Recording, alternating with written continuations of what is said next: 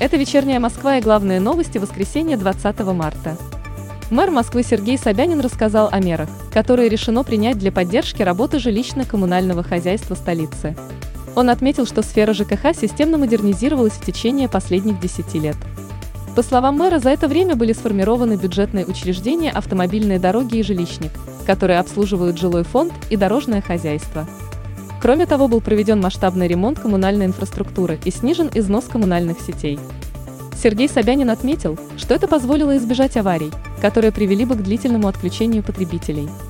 Порядка 200 тысяч жителей столицы воспользовались в прошлом году услугами Федеральной налоговой службы в центрах «Мои документы».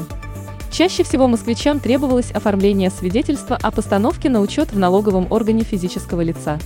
За этой услугой обратились свыше 113 тысяч человек.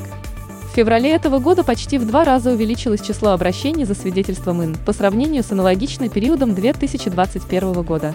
С 28 марта по 18 апреля на странице проекта Департамента города Москвы по конкурентной политике будут показаны онлайн-лекции по истории российского предпринимательства «Поставщики. История в лицах». Об этом сообщил глава ведомства Иван Щербаков. Лекции позволят узнать о влиянии конкуренции на развитие города. В рамках курса пройдет 14 лекций, Послушать их смогут участники, которые пройдут регистрацию на официальном сайте департамента. Соответствующая информация опубликована в новостном агрегаторе СМИ-2. Московский центр «Патриот».